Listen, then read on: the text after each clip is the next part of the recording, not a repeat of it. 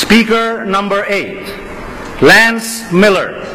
The ultimate question. The ultimate question, Lance Miller.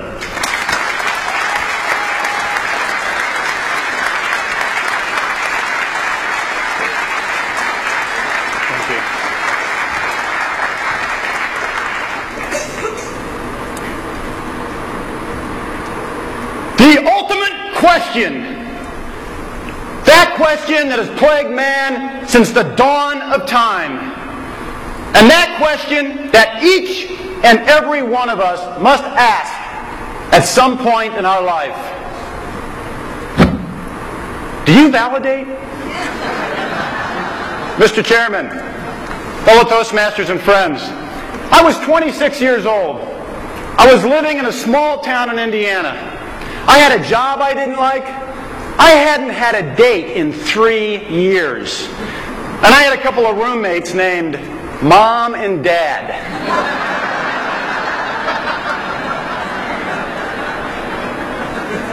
I felt like my life was going nowhere. So I took control. I left my home and my family, and I headed to Los Angeles to start over. Six months later, I had a job I didn't like. I was dating a girl who was trying to make me better by pointing out all of my faults. And I had a couple of roommates that made Dumb and Dumber look like Einstein and Oppenheimer. I had changed everything in my life, but nothing had changed. I still felt like I was going nowhere.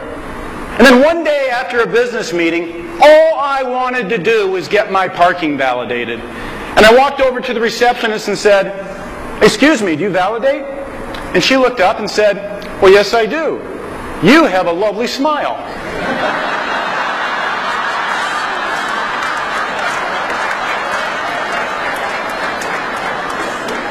Showing her the ticket, I said, No, I was just in a meeting with your boss. Do you validate? And she said, Well, let me compliment you on what a fine choice of business associates you have. Catching on, I said, You have such a keen sense of humor. I'm going to go tell your boss how lucky he is to have you out here. And she goes, Give me that ticket. She took her little machine and she went, cha-chink. And then as she handed it back, she looked at me and she said, there's something special about you. I took the ticket and headed for the elevator. But I stopped. And I turned around and just said, Thank you. I don't know how long it had been since I'd felt validated. Her words stayed with me all the way home. And as I was looking at my life, I started to wonder how long it had been since I'd validated somebody else. I wanted to do that. I wanted to make people feel good. But I felt that I needed to be important. I needed to be successful. So that when I said something to somebody, it meant something to them. But that receptionist had just made my day. Heck, she made my month. With one little cha-chink, she stamped my ticket. And I thought, I can do that. So I went home to see Dumb and Dumber. These guys were constantly bringing people back to the apartment. It was driving me nuts. But I went in and I said, You make friends faster than anybody I've ever seen. And that is a gift. To see their faces, I swear they got smarter right before my eyes. Cha-chink. I went to see my girlfriend. And I thanked her for caring enough about me that she wanted to see me be as good as I could be.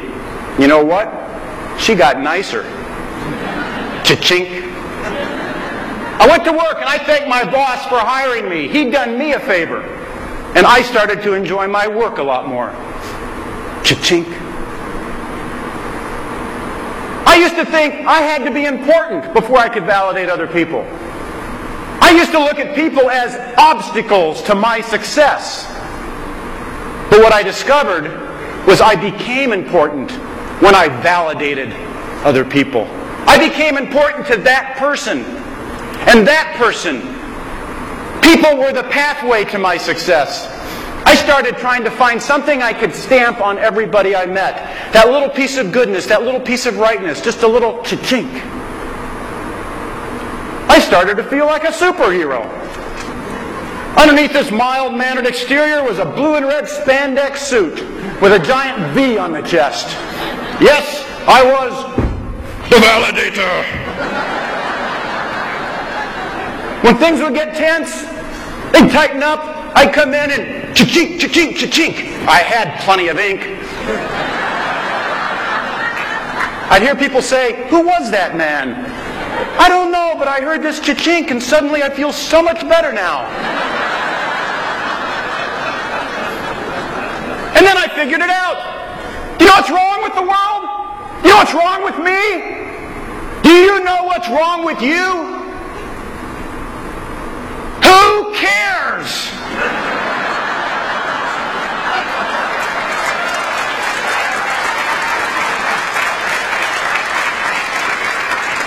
The question is what is right with the world? What is right with me? What is right with you?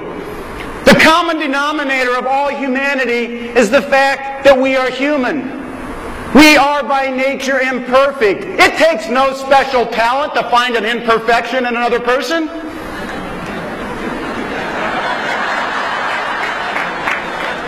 But every person goes through life wanting to be right, wanting to be valuable. Find that. Bring it out in them.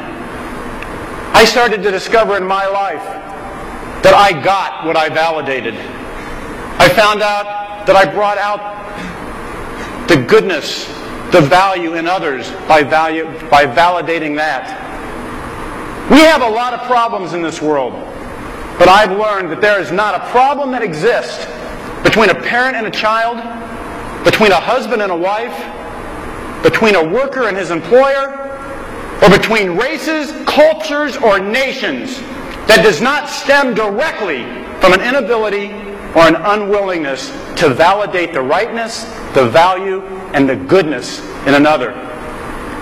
This is the ultimate question. Do you validate? But this is not what's important. What's important is can you cha can you cha can you cha You've been a great audience.